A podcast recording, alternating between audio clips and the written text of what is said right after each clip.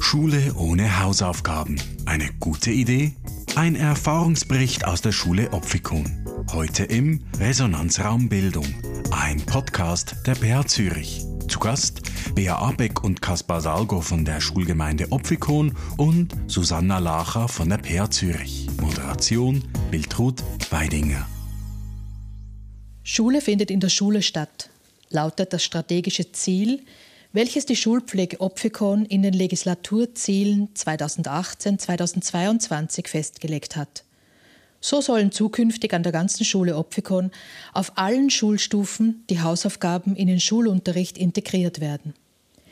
Die Schülerinnen und Schüler lernen während der Unterrichtszeit selbstständig an Aufgaben und Projekten zu arbeiten und sind verantwortlich für ihre Lernprozesse auch über die Unterrichtszeit hinaus. Nun ist es ein Jahr her, seit die Schule Opfikon auf diese neue Ausrichtung umgestellt hat. Wir wollen nachfragen, wie eine Schule ohne Hausaufgaben funktioniert. So heiße ich unsere Gäste Bea Abeck und Kaspar Salgo von der Schule Opfikon sowie Susanna Lacher von der PH Zürich herzlich willkommen bei uns im Studio.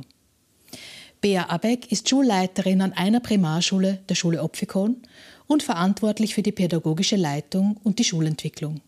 Kaspar Salgo ist Leiter der Bildung in der Gemeinde Opfikon. Susanna Lacher ist Dozentin an der PH Zürich und hat das Projekt sowie den Entwicklungsprozess begleitet. Mein Name ist Wiltrud Weidinger. Ich leite das Zentrum für Unterricht und transkulturelles Lernen an der PH Zürich und moderiere diesen Podcast. Herzlich willkommen hier im Studio zu diesem Podcast, zu diesem interessanten Thema. Herr Salgo, Schule findet in der Schule statt. Können Sie kurz erläutern, worum geht es eigentlich bei diesem Projekt? Also grundsätzlich ist es aus der Politik entstanden. Es ist nicht etwas, was von unten her gewachsen ist, sondern in den Legislaturzielen der Schulpflege entstanden, mit dem klaren Willen, eben die Chancengleichheit zu erhöhen, weil wir in Opfikon doch viele Familien haben, die ihren Kindern nicht äh, im großen Umfang die Hausaufgaben unterstützend beistehen können. Und auch die andere Seite, die Wahrnehmung der Schulpflegenden, wenn die Lehrpersonen klagen über wie, wie groß der Aufwand ist, den Hausaufgaben nachzurennen und äh, die Unzuverlässigkeit und so. Und da kam aus dem politischen Bereich die, das Anliegen, da etwas zu unternehmen, um dem diesen beiden Bereichen etwas zu bewegen. Frau Abeck, als Schulleiterin der Primarschule in Opfikon, wo haben Sie denn begonnen? Wie ist das ins Rollen gekommen und wo stehen Sie denn heute in diesem Projekt?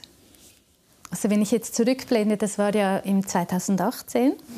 Da war zuerst mein Bauchgefühl gleich da, oh, da stoßen wir eine große Sache an.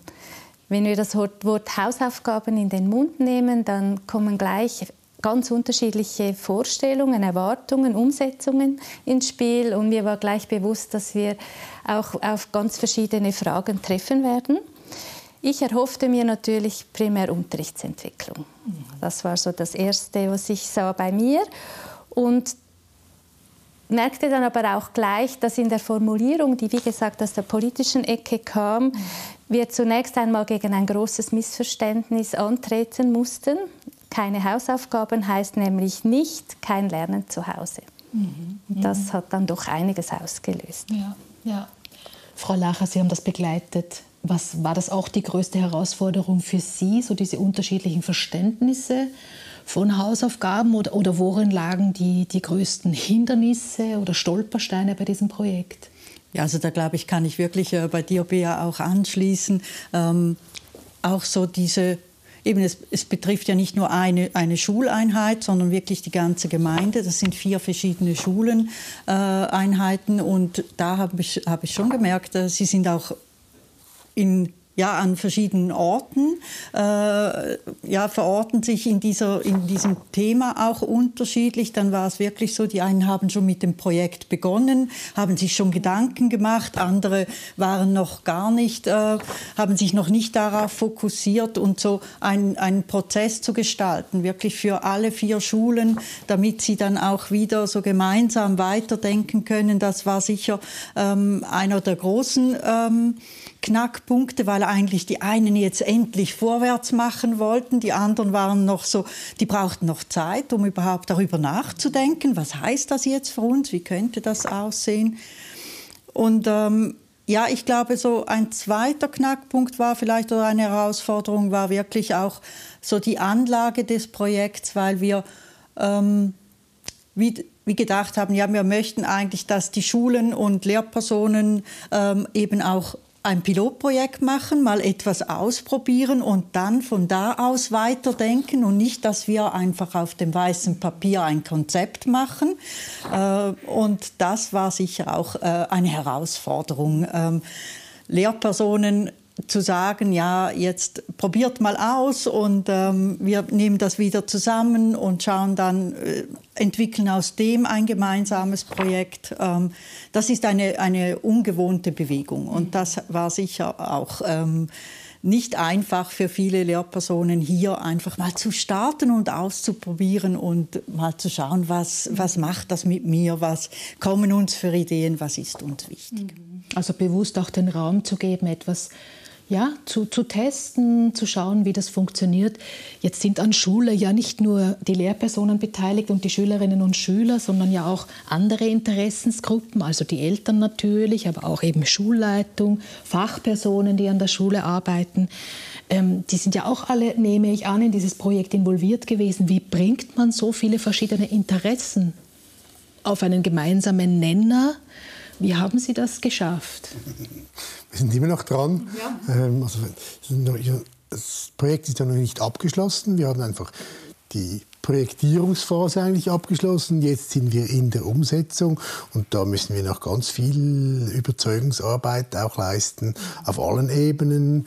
Ähm, eben. Und ich denke, der Schule ist das Ausprobieren ist ja nicht etwas, das in der Schule so als äh, DNA angelegt ist, ähm, sondern man kann als Lehrperson kann man es, wenn man dorthin geht. Das ist, also, ich denke, diese, ja, wir probieren es gemeinsam aus und wir können auch revidieren, wenn das nicht erfolgreich ist. Dieser, diesen Mut zu haben, den äh, haben nicht alle Lehrpersonen gleichermaßen aufbringen können und das auch den Eltern ähm, so ähm, verständlich zu machen, dass es nicht ein Misslingen ist, wenn wir etwas nicht weitermachen, sondern es ist ein Ausprobieren und wir haben etwas gelernt, alle haben etwas gelernt, auch ihre Kinder, dass dieser Schritt ist noch nicht überall auch gelungen. Also das ist ganz klar. Es gibt Eltern, die sind begeistert davon und es gibt Eltern, die finden nach wie vor auch nach vielen Erklärungen und ähm, Dialogen immer noch das so, so ein Blödsinn. Mhm. Mhm. Es gibt ja oft den Vorwurf, gerade bei diesem Thema, dass die Eltern den Überblick verlieren könnten über das, was in der Schule passiert, das, was ihre, ihre Kinder lernen. Ähm, wie ist es dann mit der Teilhabe von Eltern im Unterricht oder an, an den schulischen Lernprozessen der Kinder, Frau Abeck?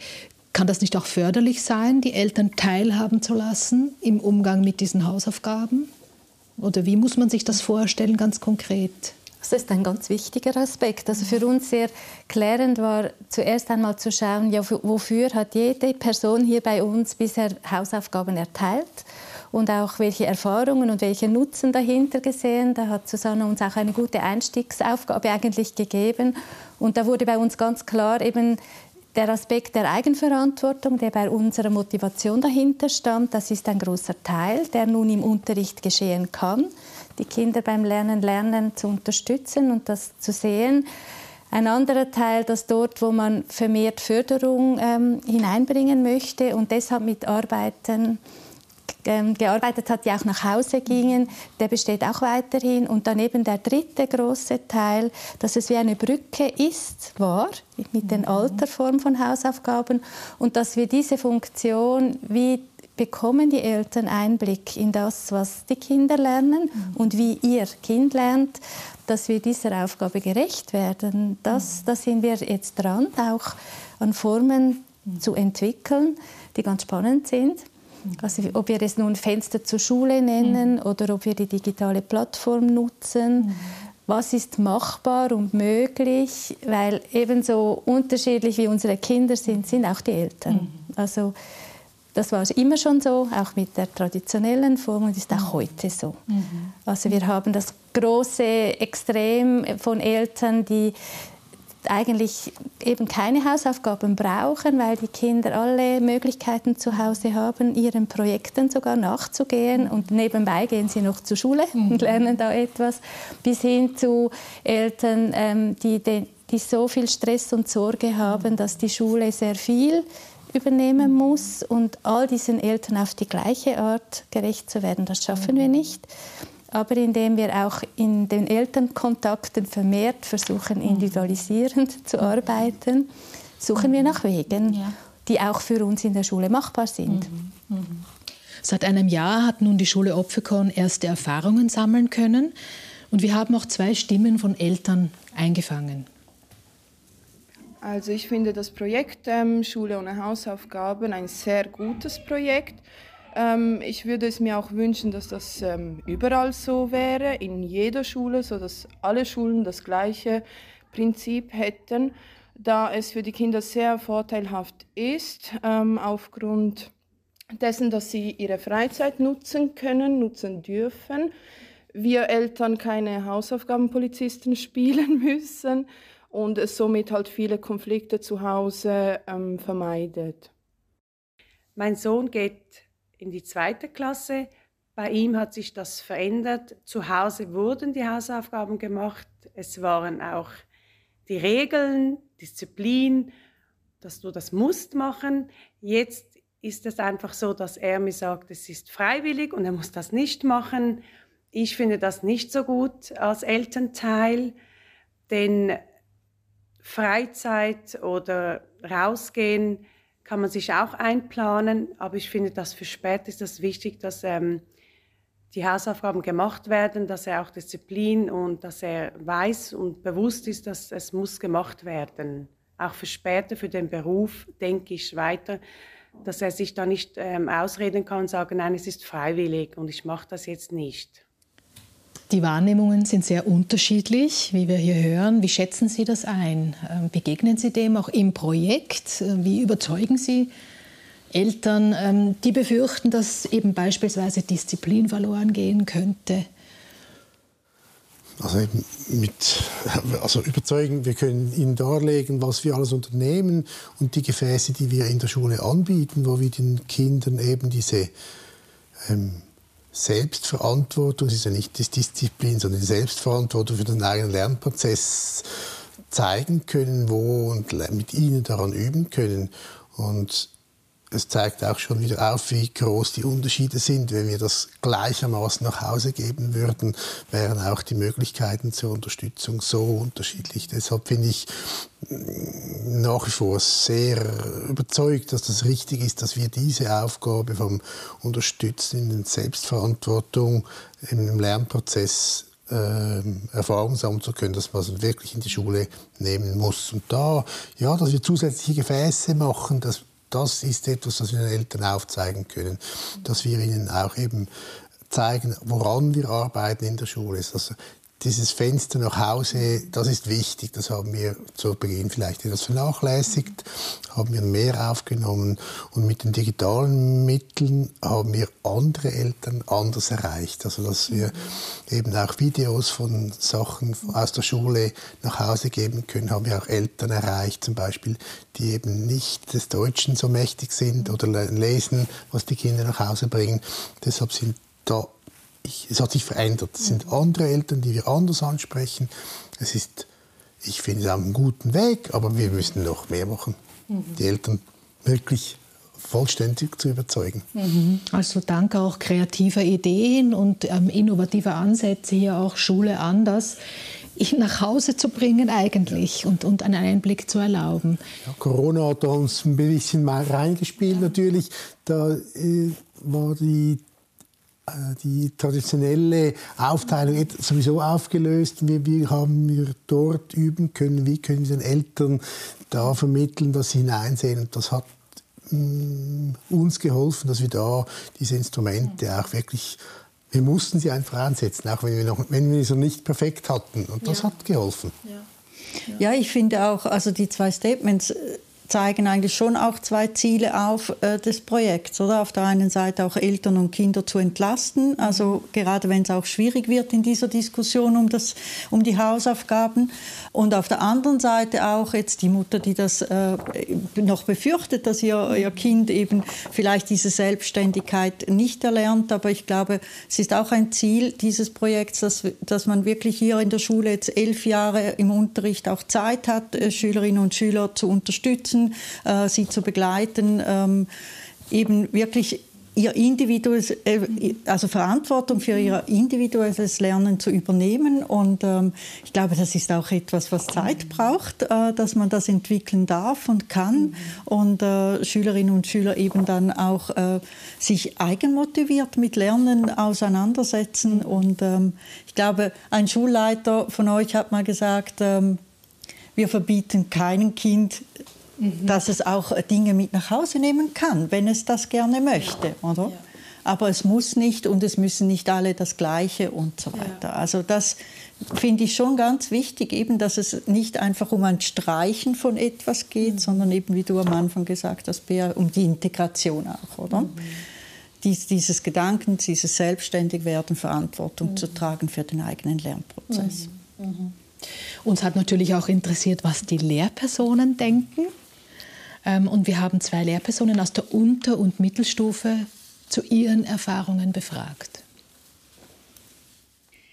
Ich unterrichte an der Unterstufe und ähm, für die Unterstufe finde ich es gut, dass wir nicht mehr jeden Tag eine Hausaufgabe erteilen müssen, ähm, dass zum Beispiel jetzt in der ersten Klasse jedes Kind 10 Minuten arbeiten sollte oder in der zweiten Klasse 20 Minuten zu Hause arbeiten muss. Das finde ich gut.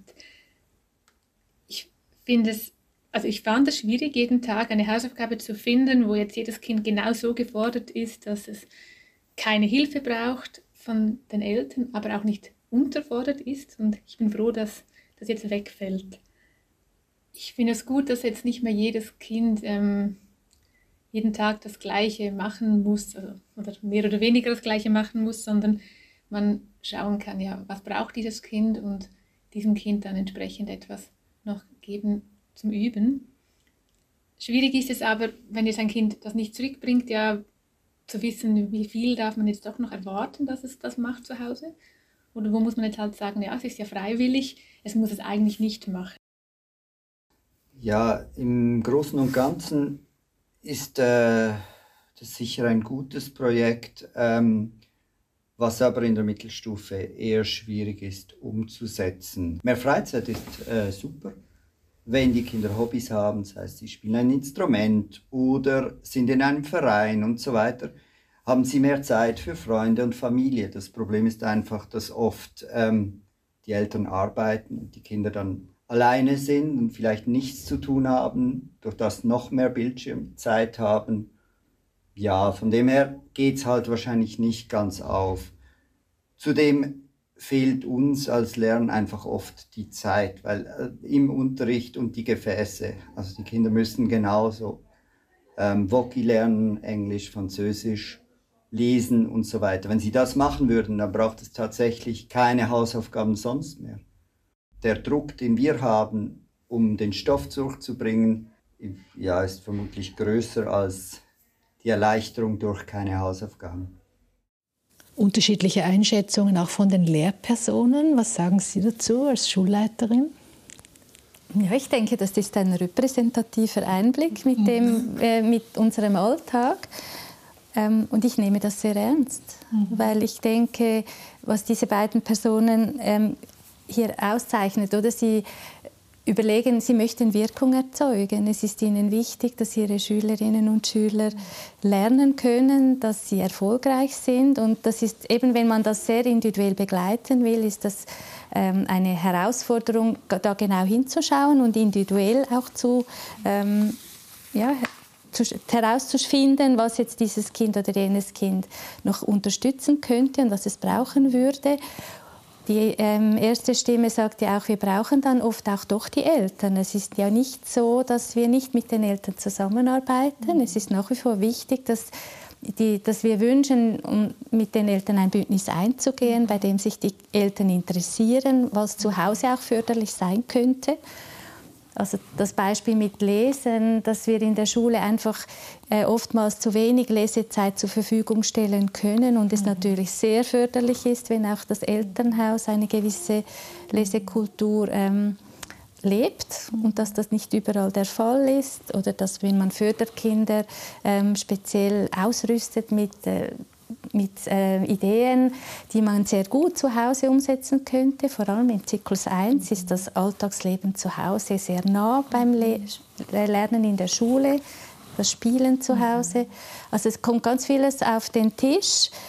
Auch wofür sind wir zuständig? Oder wenn wir merken, Eltern haben offenbar oftmals den Auftrag, du musst Hausaufgaben machen, als eine sinnvolle Beschäftigung zu Hause ähm, genutzt um dem Gamen oder was auch immer etwas gegen, entgegenzuhalten. Und wenn jetzt Eltern kommen und sagen, ich habe keine Argumente mehr, mein Kind vom Bildschirm abzuhalten, solche mhm. Gespräche führe ich, mhm. dann ja, finde ich es auch da wichtig hinzuhören und es ist nicht alles Aufgabe der Schule, mhm. das ist mir auch bewusst.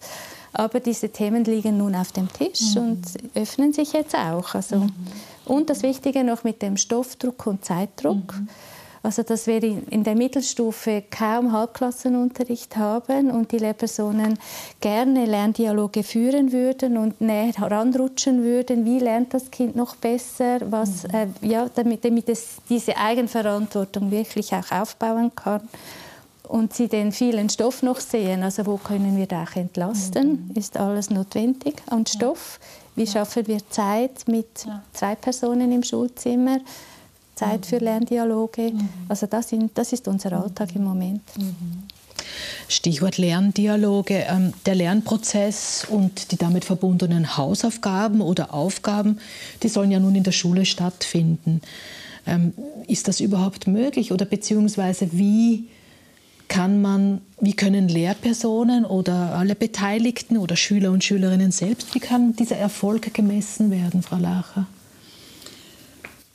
Also vom Projekt jetzt, das wir hier haben. Ähm, ja, ich glaube, wenn wir schauen, ähm, wie der Erfolg sich misst, wir haben ja auch im Projekt ähm, ja, so einzelne Kriterien aufgestellt im Konzept, die wir, das wir äh, entwickelt haben. Und ich glaube schon, dass es ähm, ein wenn auch langfristiger Erfolg sein könnte oder zu messen äh, oder hinzuschauen. Es gilt, ähm, wie können Schülerinnen und Schüler dann eben wirklich diesen Übergang auch schaffen in äh, ja, in die Berufslehre. Wie können Schülerinnen und Schüler den Übergang ins Gymnasium, also in die Sekundarstufe 2 schaffen? Ich glaube, das ist so das eine.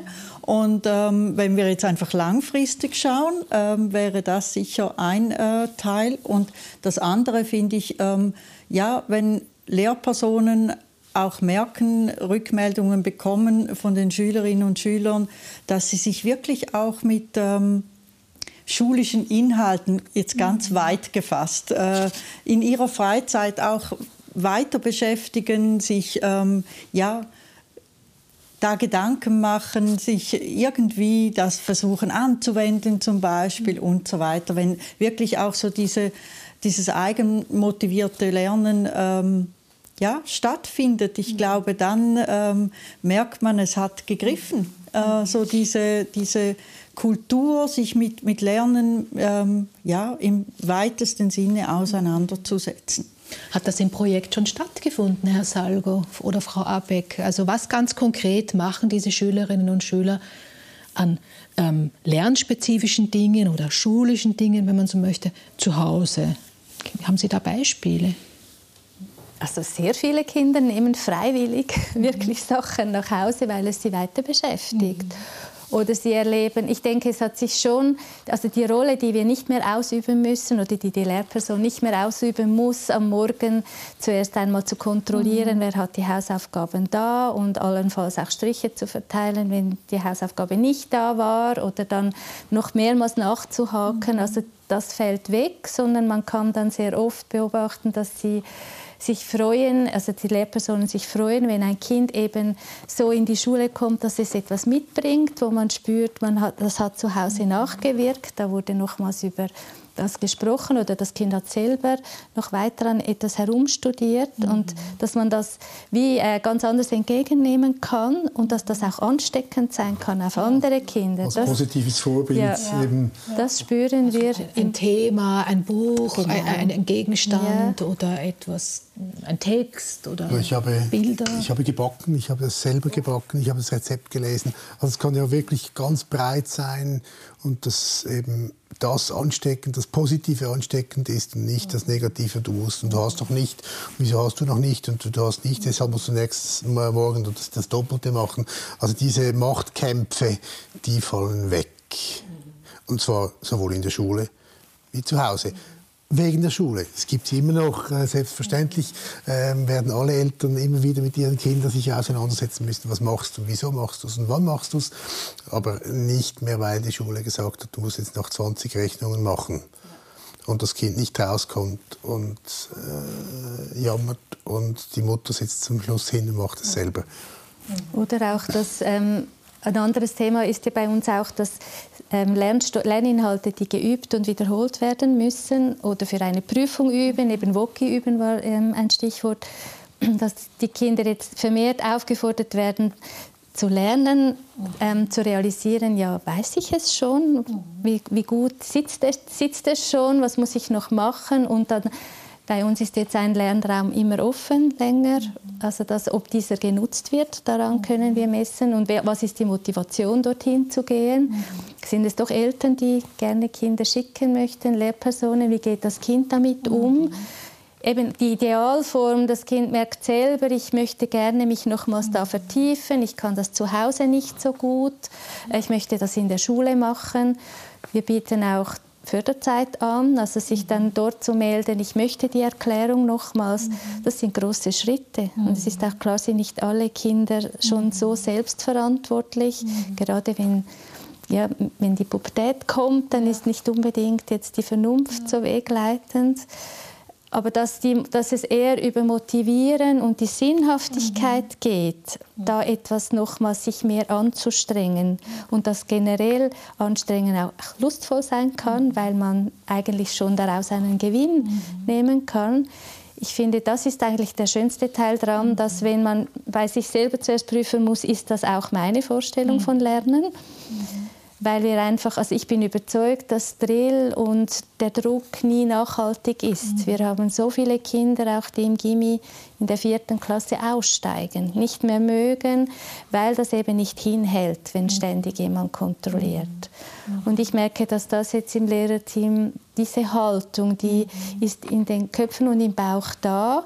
Und manchmal verzweifelt man ein bisschen, weil die Kinder eben dann doch noch nicht selbstständig ja. genug sind. Ja. Aber unsere Kinder sind vier bis zwölf Jahre alt, oder? Das, das muss auch adäquat begleitet mhm. werden. Und manchmal muss man dann eben auch zusammensitzen, idealerweise auch mit den Eltern, mhm. um zu schauen, was dieses oder jenes Kind mhm. braucht. Mhm. Also auch das Gemeinsame in den Vordergrund zu stellen und dass da auch verschiedene Akteure beteiligt sind am, am Lernen, am ja. Schulischen. Und auch das Kind ernst nehmen, ja. oder? Wenn es jetzt seine Schulzeit, Unterrichtszeit lieber für anderes nutzt mhm. und dann merkt, ich habe das nicht gemacht ja. in der Planarbeit oder wo auch immer, dass die Konsequenz ist, jetzt ist es logisch, mhm. ich nehme es noch mit. Mhm. Also bei uns geht nach wie vor einiges nach Hause. Ja. Ja. Was hat Sie denn besonders überrascht bei diesem Projekt, Herr Salgo? Oder wo, wo fanden Sie, das war jetzt ein Highlight, ähm, das nehme ich mit? Diese auch Versuchsfreude in der Schule auszuprobieren, welche Gefäße können wir anbieten, auch eben über den traditionellen Stundenplan äh, hinausgedacht. Mhm. Was gibt es für Gefäße, wo wir den Kindern eben das Lernen, Lernen näher bringen können? Da hat es ganz viele verschiedene Versuche und Ausprobierungen gegeben. Das hat mich sehr gefreut, dass da so vieles entstanden ist. Und jetzt die Aufgabe ist, das dann jetzt äh, eben zu packen, damit es, dass es bleibt. Aber dass da so viele verschiedene äh, Möglichkeiten und auch begeisterte Lehrpersonen, die da äh, Sachen entdeckt haben, das hat mich sehr gefreut. Das ist ja ein großes Schulentwicklungsprojekt, ein Projekt, das auch mit Veränderung zu tun hat, mit Veränderung von schulischen Prozessen, in denen auch verschiedene Anspruchsgruppen beteiligt sind. Ähm, was, worauf müsste man besonders achten als Schule, wenn man so ein Projekt angehen möchte? Haben Sie da Anregungen? Ja, also ich glaube, so wirklich zentral, glaube ich, hat sich auch in diesem Projekt gezeigt und das war mit Corona vielleicht auch äh, einer der größ äh, oder eine der größten Herausforderungen, ähm, war wirklich auch im Dialog zu bleiben, oder? Und, und eben verschiedene ähm, Akteursgruppen auch zu hören, ihre Haltungen auch ernst zu nehmen, ihre Bedenken ernst zu nehmen, aber auch die Ideen, die gekommen sind, eben wirklich zu integrieren und ähm, versuchen, die ähm, ja, Beachtung diesen ähm, verschiedenen Akteurs- und Anspruchsgruppen eben auch zu schenken. Ich glaube, da haben wir wirklich ganz verschiedene Personen auch gehabt, die sich äh, beteiligt haben. Wir haben ja extra auch dieses Projekt oder die Projektsteuerung immer so auf verschiedene Akteursgruppen äh, verteilt, dass man immer wieder eben auch seine Anliegen einbringen konnte. Und das, glaube ich, ist so der zweite Teil, dass so diese,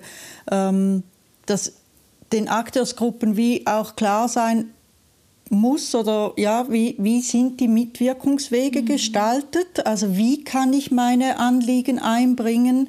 Ähm, in welcher Form kann ich sie auch einbringen? Dann vielleicht auch so eben, wie findet denn Meinungsbildung in diesem Projekt drin statt? Ähm, das habe ich äh, ganz wichtig auch gefunden. Ähm, und wer entscheidet dann auch mal. Also ich glaube, das, sind, das muss einfach auch transparent gemacht werden, gerade wenn es auch eine ganze Gemeinde ist, die hier äh, beteiligt ist, mit vielen Lehrpersonen und anderen äh, Personen. Ähm, und dass man eben diese Mitwirkungsmöglichkeiten dann ähm, auch nutzen kann und dass die Rahmenbedingungen klar äh, mhm. abgesteckt sind, transparent mhm ist, wo habe ich Gestaltungsraum, äh, wo ist eben nicht für alle Schuleinheiten genau das Gleiche gefragt, sondern wir haben auch noch so ein bisschen individuellen Gestaltungsraum, je nach Stufe oder eben auch nach Schuleinheit. Ich glaube, das sind schon in solch, solchen Veränderungsprozessen die eben wirklich so, so nah auch an, an den Alltag gehen, an meinen Berufsalltag. Oder? Das ist nicht etwas, was weit weg ist, sondern das tangiert wirklich meinen Berufsalltag und das macht es nicht einfacher. Ähm, in Veränderungssituationen und da glaube ich wirklich, ähm, da braucht es einfach so diese, diese Möglichkeiten, sich zu beteiligen, aber eben auch Gestaltungsraum irgendwo noch zu haben. Das haben wir, glaube ich, schon gemerkt, dass das wichtig ist auch. Ja. Bedeutsame Hinweise.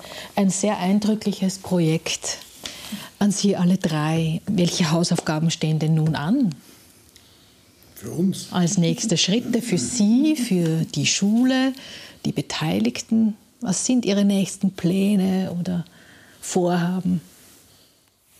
Also eben die, die Werkzeuge weiter zu schärfen und zu klären, also eben das Portfolioarbeit wie haben wir die? Wir möchten gerne vergleichbare Werkzeuge über die Schule Opfikon hinweg haben. Da sind wir noch nicht angekommen.